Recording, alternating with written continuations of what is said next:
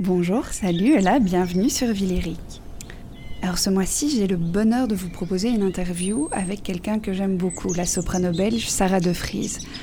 J'ai eu le bonheur de travailler aux côtés de Sarah pendant quasiment un an sur une production où à chaque spectacle, elle allait amener quelque chose de nouveau, quelque chose de frais. Et c'était un bonheur de la regarder travailler. Du coup, j'ai vraiment été super heureuse quand elle a accepté de faire cette petite interview avec nous. Moi, j'aime vraiment beaucoup Sarah. Je trouve qu'elle a un parcours des plus inspirants.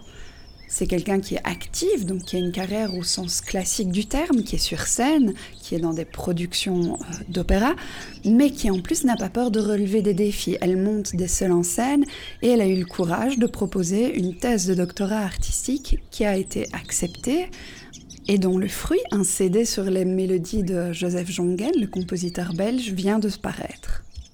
Alors je vous propose de ne pas tergiverser plus longtemps et de rentrer dans le vif du sujet avec la très belle, très pétillante Sarah de Vries. Du coup, la question, elle est, toute, simple et le fait que tu un CD qui sorte bientôt est un, excellent euh, prétexte.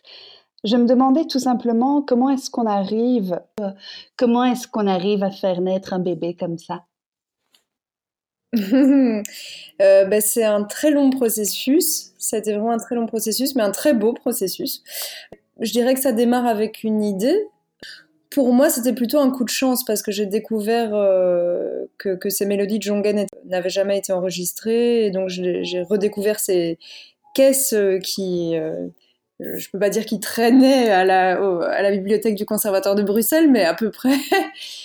c'est vraiment presque comme un trésor, quoi. Donc, quand je suis tombée sur ces caisses, le, je dois dire que l'idée du CD m'est venue tout de suite. Ça m'a paru, évident qu'il fallait euh, les enregistrer. Et bon, voilà, je me suis dit, bah, pourquoi pas moi, puisque c'est vraiment le genre de musique que j'adore. Euh, la mélodie française du XXe siècle, ça a toujours été mon, ma tasse de thé. Donc, j'étais très, très excitée, je me souviens.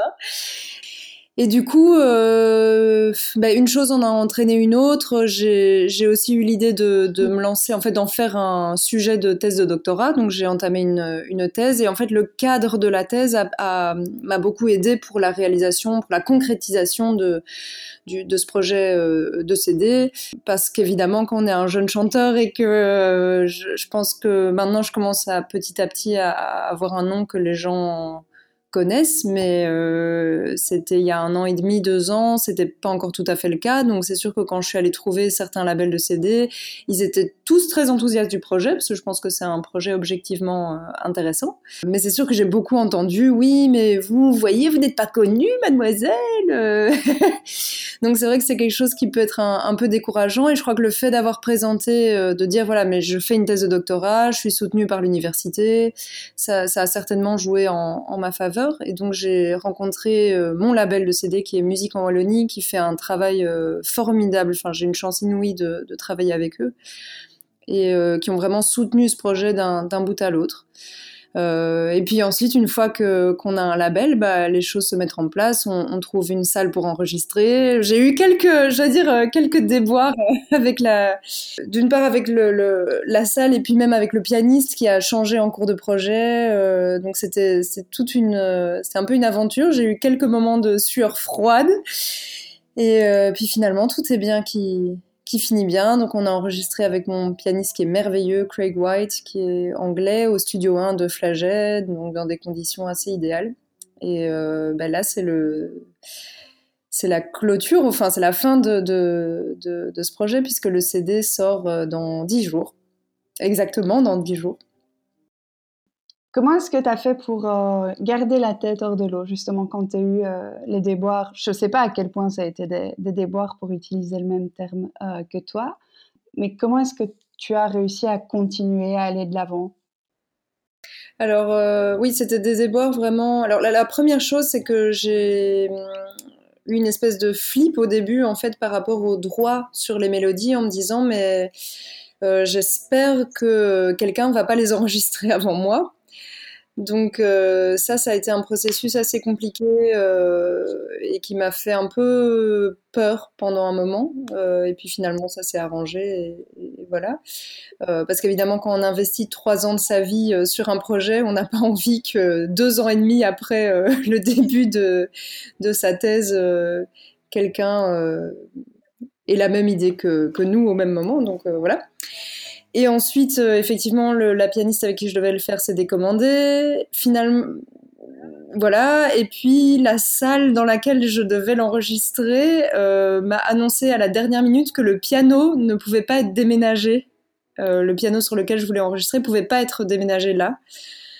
Et ben, mon secret pour garder la tête froide, je crois que c'est de réagir très vite, d'être très très vite dans l'action. Donc je me souviens par exemple de l'histoire du piano, euh, j'ai reçu ça alors que j'étais, je devais revenir d'une audition, donc j'étais dans un train qui revenait de France. Euh, quand j'ai lu ce mail-là, j'étais ah, mais c'est pas possible, j'ai paniqué, mais donc j'ai tout de suite appelé Flaget en disant bon il faut que je réagisse euh, tout de suite parce que c'était l'enregistrement était trois semaines après, ce qui est super super tard pour booker un, un endroit. Et ensuite, je dirais que j'ai, en fait, dans les trois cas de figure, j'ai eu aussi de la chance je trouve que j'ai souvent une bonne étoile. Je suis pas du tout euh, euh, mystique, mais euh, il se fait que j'ai eu la chance. Donc, d'une part, voilà, le flaget était disponible.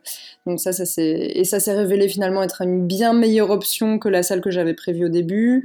Craig, avec qui finalement je l'ai fait, pareil, j'ai appelé dans la journée même. Je l'ai appelé tout de suite en disant mais en fait, c'est avec toi que je veux faire ce projet.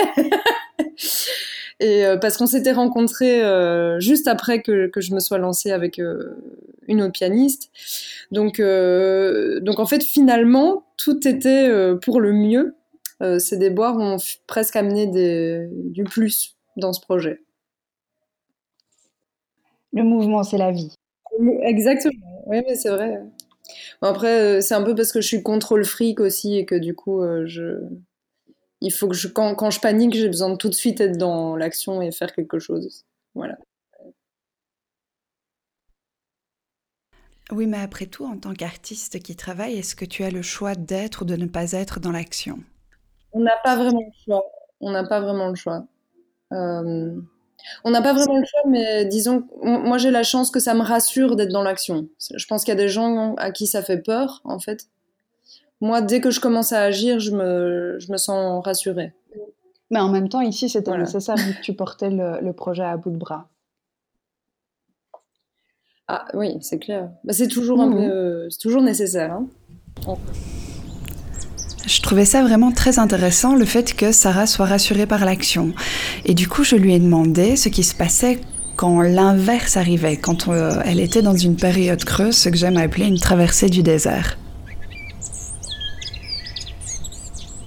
Euh, alors ma technique, je sais pas si c'est une bonne technique, c'est que j'ai jamais de période creuse parce qu'en fait je j'ai tellement de projets personnels que j'ai qui sont très variés d'ailleurs euh, et, que je mets sur le feu en même temps que je, je m'arrange pour jamais avoir vraiment de période creuse.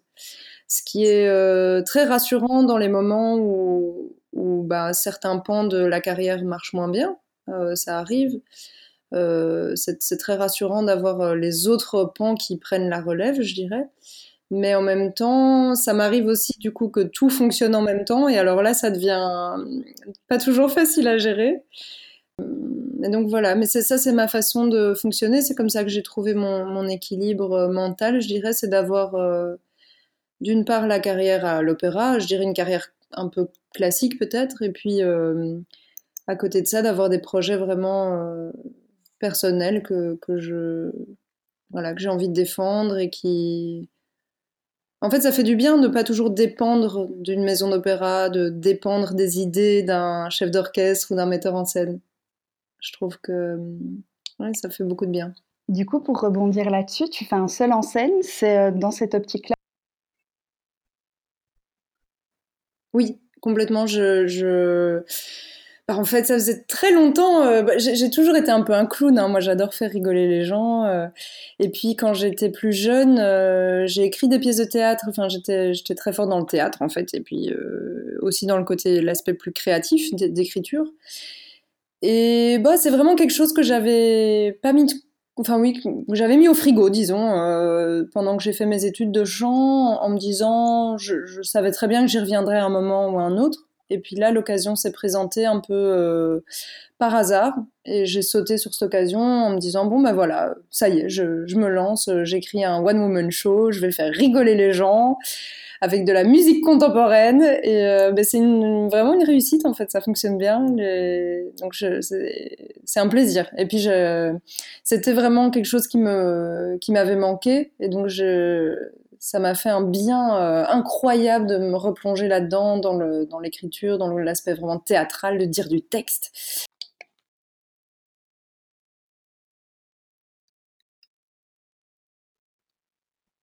Oui, je, je me suis, je travaille avec Natasha Kowalski, qui est une, qui est aussi et qui a de multiples casquettes puisqu'elle est aussi chanteuse et comédienne.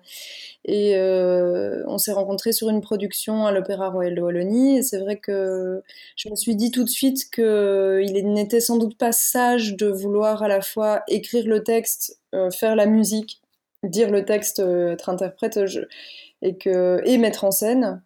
et donc, voilà, j'avais besoin très clairement de quelqu'un, ne serait-ce que pour être regard extérieur et pouvoir me guider dans mon jeu d'acteur. Du coup, comme euh, tu as quand même pas mal. Enfin, il y a cette distinction euh, aux États-Unis entre les gens qui font carrière dans l'opéra et les gens qui se lancent comme ce qu'ils appellent les chanteurs indépendants. Ce qui est un peu plus rare, je trouve, en Europe, chez nous, en tout cas euh, dans les pays francophones. moi, j'aime bien ce côté-là chez toi. Je trouve ça hyper gai à voir. Et du coup, je me demandais comment tu choisis les personnes avec qui tu t'entoures sur les projets? Ah, c'est une très bonne question, euh, parce que c'est une question capitale. Euh, et depuis, je dirais un an, là j'ai vraiment décidé en fait que je voulais plus travailler que avec des gens que j'adore. Donc c'est euh, parce que finalement, on, passe tellement de temps et on investit tellement d'énergie sur, sur ce genre de projet, puisque ce sont des projets personnels, qu'il est hors de question que ce soit gâché par des problèmes euh, relationnels ou des problèmes humains. Donc je m'entoure à la fois de personnes que je trouve uniques sur le plan euh, du talent artistique, mais aussi euh, dont je sens que, que ce sont des personnes avec qui je, je, je pourrais passer des journées entières et qu'on gardera toujours le sourire, que ça va bien se passer, avec qui c'est possible de communiquer. La communication, c'est c'est comme dans un couple, hein, euh, la musique de chambre ou le travail de scène, il faut vraiment, voilà, c'est très très très important. Et ça, je, voilà, après avoir fait peut-être quelques moins bonnes expériences, je pense que j'ai développé peut-être un, un flair pour sentir avec qui ça va bien se passer, avec qui ça risque de moins bien se passer. Alors j'aurais bien voulu te poser une question par rapport aux auditions. Euh, parce que tu disais, euh, combien, euh, c'était, agréable de ne pas dépendre justement d'un chef d'orchestre ou d'un metteur en scène et du coup, dans les auditions où tu dépends quand même uniquement de l'avis, subjectif, d'autres personnes sur toi, comment est-ce que tu abordes les auditions? Je dirais, bon, déjà, il y a plusieurs types d'auditions, évidemment. Il y a des auditions générales, il y a des auditions pour un rôle particulier, euh, et selon et puis il y a des auditions pour des types de maisons d'opéra différentes et c'est quand même pas dédaignable. C'est sûr que quand on va auditionner pour une grande maison, la, pression est forcément comme un peu plus grande que quand ce sont des, plus petites compagnies ou voilà. Je crois que j'ai pas encore trouvé la formule parfaite. En fait, je, je, je suis toujours en, en recherche de la formule parfaite. En fait, alors je dirais que les configurations qui se passent le mieux, c'est quand euh, je trouve l'occasion alléchante et importante, donc j'ai quand même une forme de pression que je me mets, euh, qui est nécessaire pour, euh, pour préparer l'audition au mieux. évidemment, si je sens que c'est en adéquation avec ce que je peux proposer, je crois que c'est, je me rends compte de plus en plus que c'est vraiment comme ça que ça fonctionne bien. je pense, quand on a très envie d'aller d'aller chanter. ça m'est arrivé de faire des auditions où finalement je me disais oui, j'aime bien cette musique, mais au fond j'ai pas très en, en fait j'ai pas très envie. Et ça c'est jamais bien, c'est jamais bon. la clé des auditions c'est de, se connaître très bien, de savoir ce qu'on a à proposer, de savoir ce qu'on a envie de proposer et de se souvenir, ça c'est aussi, ça me paraît de plus en plus important, c'est que, alors ça, peut-être que ça peut paraître un peu prétentieux, je sais pas, mais je, trouve que en fait c'est très important, c'est que une audition, évidemment que c'est les gens qui, nous choisissent, que, enfin, les gens qui nous auditionnent, qui sont là pour nous choisir, mais moi, il y a une partie de moi, je me dis, je commence à me dire de plus en plus, moi aussi, je l'ai choisi. moi aussi, mmh. je choisis les gens pour qui j'auditionne. Et la, je dirais le hasard ou, la vie veut, mais je pense sans doute que ce n'est pas un hasard, que les gens avec qui ça se passe bien et les gens qui me choisissent sont souvent des gens que moi-même j'aurais choisi. Euh, et je trouve que ça, c'est capital de se le rappeler quand on va en audition. Et, ça m'aide, par exemple, à, surmonter des auditions qui ne se passent pas bien. C'est de me dire, eh ben, sans doute que s'ils voilà, n'ont pas entendu ou s'ils n'ont pas compris ce que je pouvais apporter à, à leur pièce, c'est sans doute qu'ils ont raison. C'est-à-dire que bah, voilà, notre collaboration ne fonctionnerait pas. Et c'est pas une remise en question de ce que je sais faire ou de, mes capacités. Euh, mais plutôt, voilà, ça souligne le fait que sans doute on ne serait pas une bonne équipe. Et je pense que voilà, ça c'est quelque chose que je trouve de plus en plus important et hum, ça se confirme dans les concours que j'ai faits. Et... Mais du coup, je suis très heureuse parce que je trouve que mon chemin et, ma carrière là euh, se commencent à se construire autour de vraies rencontres en fait. Et ça, même si c'est avec des grandes maisons d'opéra ou des, des, très grands chefs ou des grands compositeurs, parce que j'adore la musique contemporaine, je, sens que je sens les moments où il y a une vraie rencontre artistique et humaine qui se fait. Et, je crois que de plus en plus, j'ai la chance de pouvoir m'entourer de gens qui, qui, comprennent ce que je peux vraiment leur offrir. Du coup, ça aide à avoir une certaine stabilité mentale de travailler avec des gens qui t'estiment autant que toi tu les estimes? Ça change tout ça change tout, ça change tout. C'est une façon complètement différente de voir le métier pour moi, qui est basée sur, euh, sur l'art et sur la musique et sur l'envie de, de proposer quelque chose d'intéressant et de qualité. Et qui, je trouve moi que ce qui est très dur, euh, et ce qui rend la vie très triste pour les artistes, c'est qu'en fait, il ne s'agit que de nous quand on va à une audition et qu'il s'agit de nous-mêmes. Euh, quand on poste des trucs sur Facebook et qu'on doit faire un. Voilà, on pense à notre image, à nous, nous, nous, moi, moi, moi, moi, moi. Et ça, c'est très dangereux et je crois que c'est très nocif pour la santé mentale. et moi, ce qui, me, ce qui m'aide et ce qui me tient à flot, c'est, c'est de m'oublier, en fait. C'est d'oublier que en fait c'est de me dire que moi j'ai aucune importance, que ce qui compte c'est le propos que j'ai envie de tenir, c'est éventuellement le, les liens humains que je vais créer dans ce milieu et aussi évidemment la, qualité de, des spectacles ou de, la musique ou de l'art, je dirais que, que j'ai envie de servir. Alors Comment ça se passe pour toi quand tu te retrouves dans une production où les choses se passent de manière un petit peu fonctionnaire? Où les gens viennent euh, un petit peu pointer?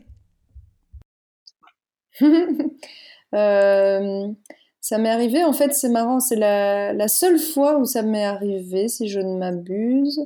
C'était la toute première production que j'ai faite. Euh, je vais pas dire les noms, voilà, mais je me suis retrouvée avec des artistes de renommée internationale qui, pendant les répètes, étaient sur leur smartphone. Euh, euh, voilà. Euh, et alors là, ça a été un gros désenchantement. Je me suis dit, ah, purée, ok.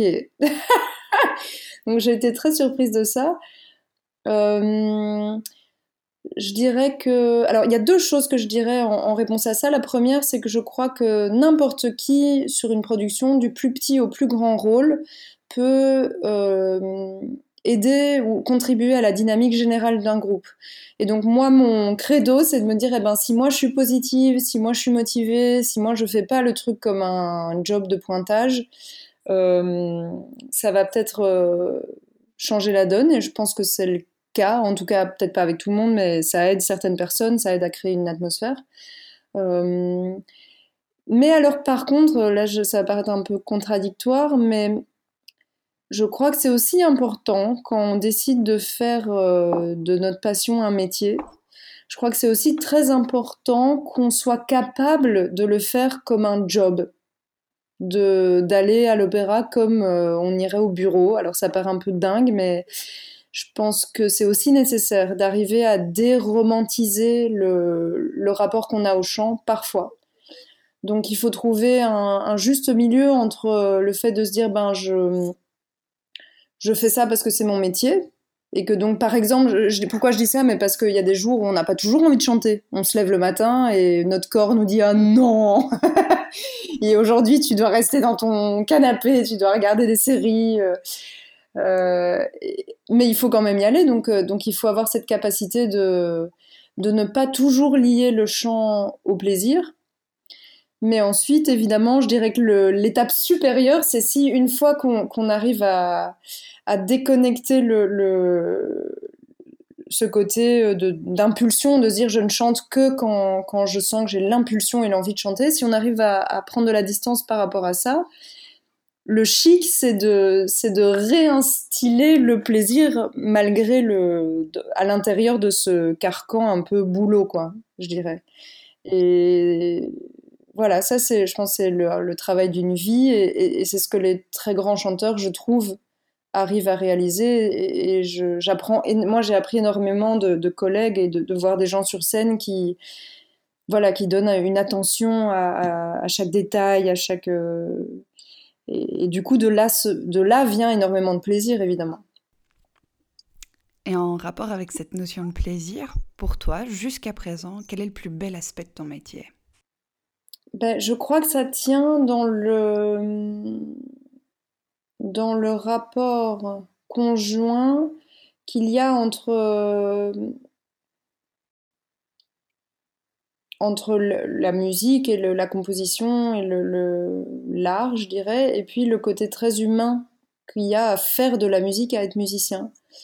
Donc euh, là, tous les projets que, je réalise pour l'instant, sur lesquels je travaille, euh, sont à la fois des projets dont en lesquels je crois énormément sur le plan artistique, vraiment énormément, et qui me remplissent, je sais pas, ça me fait un bien fou. Euh, voilà, justement, je vais au répète en me disant, oh, chouette, je vais faire cette musique-là avec ces mais aussi avec ces gens-là. Et donc, c'est ce partage euh, humain qui permet de, partager, en fait, un art qui, nous dépasse avec, euh, non seulement avec mes, compagnons, mais aussi, évidemment, sur scène avec le public. Et, bon, le public a toujours été une, une un élément majeur de, de, mon travail et de, ça, a toujours été une motivation euh, énorme pour moi, le moment d'être sur scène, le moment du partage avec les gens.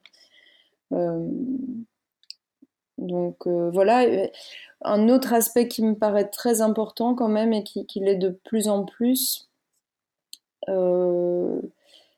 c'est le rapport à la création musicale, à la musique contemporaine et ça, j'ai réalisé, même il n'y a pas si longtemps, je, travaillais avec un, compositeur que j'admire énormément et qui, va écrire un, rôle pour moi. Et, hum, et, on travaillait, là, on avait une session de travail et à la fin de la session, je me disais, mais en fait, euh, en fait, c'est vraiment ça que je veux faire. C'est vraiment ça que je veux faire de ce, rapport complètement vivant à la musique et ça, donne énormément de sens au métier que je fais pour moi de, de, faire de la création. Voilà, parce que je trouve que le, enfin, j'adore. Je, je, pourrais pas me passer de faire du Mozart ou de, de chanter les grands compositeurs euh, morts. Mais ceci dit, il y a, quelque chose dans la pratique du métier qui est fondamentalement différente quand, parce que si le compositeur n'est pas là, on, sacralise forcément la partition, puisque c'est tout ce à quoi on peut s'accrocher. Or, moi, je suis, je, suis persuadée que, la plupart des compositeurs n'ont pas un rapport sacré à, ce qu'ils écrivent, et que donc, euh, donc c'est, voilà, il y a quelque chose qui est faussé pour moi dans, ce rapport à, à, un compositeur qui n'est plus de ce monde et qui donc ne peut plus réagir à ce qu'on propose. Donc euh, voilà, et ça c'est assez récent comme... Euh, enfin j'ai toujours adoré la musique contemporaine, mais ça a été un peu une épiphanie de me dire, ben voilà, là je sens que, ça donne énormément de sens à ce que je fais, de pouvoir travailler avec des, des compositeurs euh, en live, en direct. Des compositeurs vivants. Oui. c'est un peu, je, ne veux pas employer ce mot-là parce que c'est un peu, euh, c'est un peu dur de dire, ils sont toujours vivants. ils sont pas encore morts, mais euh, mais c'est ça, oui, en chair et en os, quoi. Mm. Et c'est important. Euh, pendant que tu travailles, d'avoir justement cette interaction possible avec le compositeur, pendant que je travaille, tu veux dire euh, bah, Si tu es dans un moment de création, comment ça se passe justement quand la personne est en train d'écrire un rôle pour toi? Ouais. Tu vois l'interaction, la connexion qu'il y a avec, euh, avec la personne. Qu'est-ce je ne sais pas si ma question est hyper claire. Oui, c'est clair. Euh, bah, bah, ce, qui, ce qui est le, Enfin, il y a quelque chose de magnifique en fait dans le fait qu'on crée ensemble que du coup c'est une interaction. Donc euh, les compositeurs euh, viennent vers moi, me disent tiens mais est-ce que tu pourrais essayer ça? Qu'est-ce qui te plaît? Dans quoi est-ce que tu te sens à l'aise? Euh, Même souvent ils, me laissent suggérer des choses. Donc il y a vraiment comme l'idée d'un travail d'équipe. et ça, je sais pas, je trouve ça, enfin, je, même rien que d'en parler, ça m'émeut. je trouve ça tellement émouvant de, créer ensemble quoi. C'est comme c'est comme si on faisait une sculpture et que et que j'avais vu le moment où la sculpture était encore une motte de terre et que on, voilà on, l'a construit ensemble. Euh, donc ça, ça, change tout au travail qu'on fait évidemment. Euh, pour changer un chouïa de, de, topic de conversation, je me demandais ce qui te nourrissait, toi, en tant qu'artiste. Non, en fait, d'autres choses. En fait, le cinéma aussi, même, je dirais quand même, euh, pour certains rôles comiques, par exemple, même parfois la télé. Euh, la vie de tous les jours, évidemment, les, les, BD même, ou des, ça m'arrive de m'inspirer de, personnages de BD, de, de, de comédiens, de... Euh, oui, je vais beaucoup au théâtre aussi, évidemment, j'adore ça. écouter les grands classiques mes rapports avec mes amis, en fait, ça m'inspire. les gens que j'aime, être entouré euh, par, par, des belles personnes. J'adore écouter les gens parler. Enfin, là, je parle beaucoup, mais j'aime bien écouter les histoires euh, des autres. C'est un peu le but quand même qu'on t'entende. Aujourd'hui, c'est normal. oui. Non, j'aime bien parler de moi aussi, mais, mais, euh, mais c'est vrai que ça m'inspire toujours d'entendre les histoires de vie des gens. Ouais. Et ici, tu parlais euh, de t'inspirer, tu vois, du cinéma, de la télé pour créer des personnages. Du coup, je me demandais vraiment, mais c'est vraiment une vraie question parce que je te vois sur scène avec ce personnage, c'est comment tu avais euh, envisagé Cunégonde Parce que tu es quand même tellement drôle dans Cunégonde que ce serait dommage de ne pas en parler. Alors c'est rigolo parce que euh, en fait l'année où on a commencé la création, je venais de faire une prod à Nancy dans laquelle j'avais un rôle de un tout petit rôle en fait de servante dans euh, Hélène la belle Hélène d'Offenbach. Et je m'étais enfin c'est intéressant en fait parce que je, ça a été un moment, euh, ça a été encore une révélation pour moi dans, dans ma façon d'aborder un, les, rôles, ce, cette production-là, parce que c'était vraiment le plus petit rôle qu'on puisse imaginer. Donc j'y allais, enfin j'allais à Nancy pour six semaines de répétition et je me disais oh là là, je vais me je vais m'ennuyer parce qu'en gros les répliques, enfin elle a trois phrases à chanter et puis euh, elle fait que des dialogues, mais le texte c'est genre Monsieur, Monsieur Paris est arrivé, puis je fais rentrer Monsieur Bakis, euh, Madame euh, doit recevoir les rois. Enfin je me disais mais je vais, je vais mourir d'ennui. Et en fait, la veille d'aller de, d'aller à la lecture du texte avec toute l'équipe et les metteurs en scène, je me suis dit, c'est pas possible, il faut que tu, tu dois trouver quelque chose, quoi.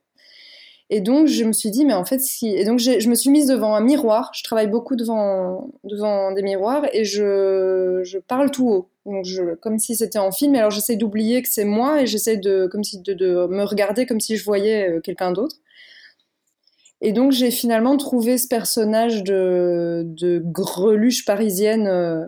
Donc, j'ai fait tout le rôle comme ça madame, euh, euh, monsieur, euh, monsieur Paris demande à vous voir, puis après on va, non mais voilà, bref, donc c'était l'imbécile de service, ça a fait rire tout le monde. Du coup, ça c'est, enfin, en fait, c'est génial parce que ça a presque changé la couleur entière de la production ça a mis une ambiance de folie euh, avec tous les dès le premier jour avec tout le monde. Et surtout en fait c'est dingue ce rôle qui que personne remarque jamais forcément. J'ai eu des pages entières de critiques qui parlaient de moi euh, parce que le, public était mort de rire.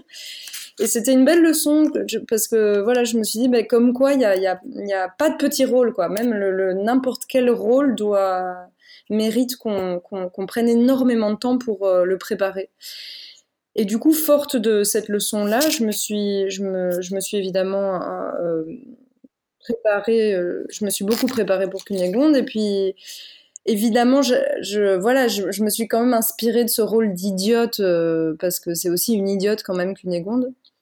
Mais ensuite, euh, voilà, ensuite j'ai un peu déforcé ce trait qui était quand même très très poussé vers la caricature dans, dans le rôle que j'avais fait dans le, le Funback. Et là, la Cunégonde, j'essaye de, j'essaie de la faire quand même juste un, un chouïa moins abruti, quoi. parce qu'au fond, elle est, comme dit Patrick, elle est, bête juste parce qu'elle ne, elle comprend pas que, que la, que, que, que les choses puissent exister en dehors de sa conception de la vie et voilà. Et donc c'est plutôt de un manque d'empathie ou un manque d'imagination de sa part que, de la franche bêtise, quoi. Euh, mais donc voilà, donc au départ, mon idée, c'était vraiment de, de faire une cunégonde comme ça, un peu bête. Voilà, mais euh, elle, est un tout petit peu différente. Mais d'ailleurs, c'est les, rôles, c'est toujours en travail. Hein. Là, je, on l'a refait samedi et je, pense que pour le samedi prochain, je vais, je vais encore y retravailler, je vais essayer de repenser. C'est ça. Il faut jamais euh, figer les choses. Quand, quand, on travaille sur un rôle, il faut toujours retrouver une spontanéité parce qu'évidemment, quand on joue un spectacle 10 fois, 20 fois, euh, au bout d'un moment, ça devient faux. Et, et, donc, il faut toujours changer des petites choses, euh, repenser une phrase différemment pour que, pour que ça garde de la vérité et de, de la vie dans, mmh. dans ce qu'on fait. Il y a un, petit détail qui m'intéresse dans ce que tu as dit, enfin c'est pas du tout un détail, tu travailles toujours la voix parlée euh, des personnages que tu incarnes, y compris quand il n'y a pas de récitatif ou de récit euh. Oui, toujours. Euh, bah, en fait, c'est la base de mon travail même technique vocal. je dis le texte, je déclame le texte.